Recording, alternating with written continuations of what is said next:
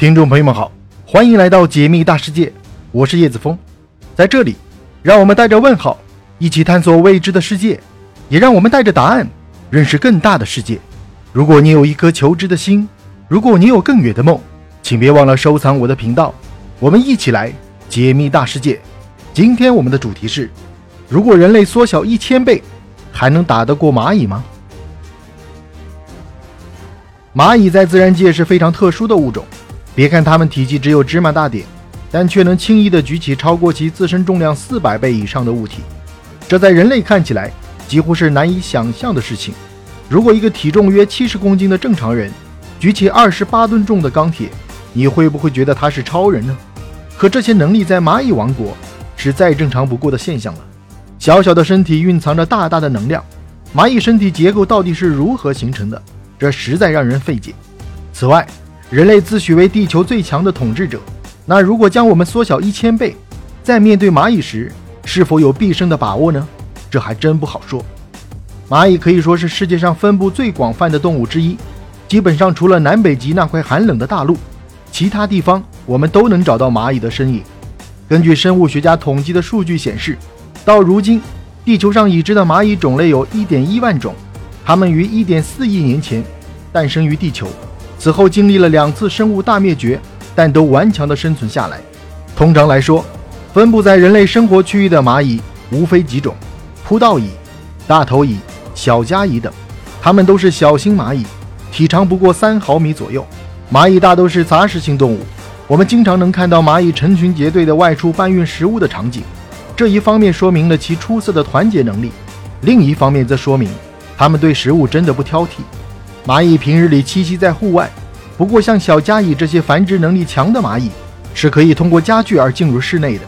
一两只蚂蚁无法对人类产生威胁，但我们不要忘了，蚂蚁是团队协作的生物，加上它们不挑食的属性，我们可以想象一下，千百只蚂蚁在室内对着家具到处啃咬的场景，还是会带给我们很大麻烦的。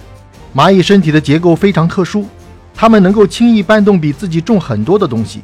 最多能超过自身重量的四百倍，蚂蚁还能托运超过自身重量一千七百倍的物体，这在人类看来几乎是不可能的事情。据法国昆虫学家马克·莫菲特研究得知，蚂蚁在团队协作状态中能够将效率发挥到最大值，往往十只规模以上的蚂蚁小队就能轻松举起超过自身总重五千的食物或其他物品。到底是什么赋予蚂蚁如此巨大的潜能呢？是蚂蚁的肌肉。科学家发现。蚂蚁腿部肌肉简直可以被誉为是高效发动机。别看肌肉规模不大，但里面蕴含了几十亿的神经元细胞，相当于几十亿台小发动机。为蚂蚁肌肉提供能量的是一种特殊的燃料，它是由含碳化合物组成。在肌肉活动时，该燃料能够快速地收缩肌肉蛋白，进而产生巨大能量。和蚂蚁比起来，人类的生理结构似乎显得平淡无奇。那种举起超过自身几千倍重量的做法。就像是传说中的大力神，人类又如何与神抗衡呢？那么问题就来了：如果人类缩小一千倍，还能打得过蚂蚁吗？为什么？在回答这个问题之前，我们首先得知道，人类缩小一千倍会变成什么模样。如果以一点七米的平均身高来计算，那缩小后，人就只有零点一七厘米高，也就是一点七毫米。这在身形上倒是和蚂蚁一般无二，力气上就不用算了。人在缩小后，肌肉组织也会同步缩小，到时候举起一块果肉都费劲，更别提和蚂蚁这种大力神比力气了。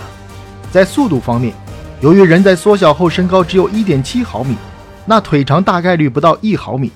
此时，人类如果按照两足的习惯奔跑，在速度上一定比不上蚂蚁。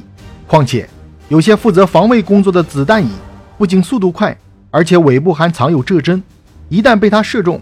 最开始，人类会感觉浑身麻痹，后面由于没有抢救措施，只能迎接死亡。在团队协作上，即便人类已经有了充分的社会协同观念，但这种观念在蚂蚁面前显然不够看的。人类的团结包含着私心，但蚂蚁的团结却是绝对服从，而且这种服从刻印在他们的心里。每只蚂蚁从出生就被限定了要扮演的角色，即便到死，他们也不会跳出角色范围。那如果人类要和蚂蚁爆发大规模战争，输的只会是我们，没有例外。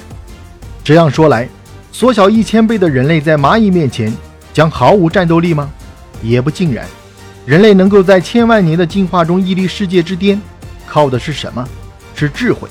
这就是人类在蚂蚁面前能够发挥的最大长处，也是我们取胜的关键。从生理学上来看，即便人类缩小了一千倍，我们的大脑神经元也会至少保留八千六百万个，而同比例的蚂蚁大脑神经元不过两千三百五十个而已。这意味着人类在智商领域会远远的超过蚂蚁。那在对抗蚂蚁时，自然就容易得多。放火、饮水、高空抛物、机关，避免正面接触。我们有太多的方法可以消灭面前的蚂蚁。其实，即便到了今天，人类各项身体指标在自然界中都不占据优势。比速度，人类跑不过老虎、雄狮；比力气，人类比不过大象、犀牛；比敏捷，人类比不过花豹、猴子。我们不能飞翔，不能下水，受不了高温，也耐不住严寒。可人类依然可以超过自然界中全部生物，占据食物链的顶端。全部都依靠的是智慧。不管人类缩小一千倍、一万倍，只要智慧仍然保留在大脑中，人类始终能找到战胜外敌的方法。更不要说是一只小小的蚂蚁了。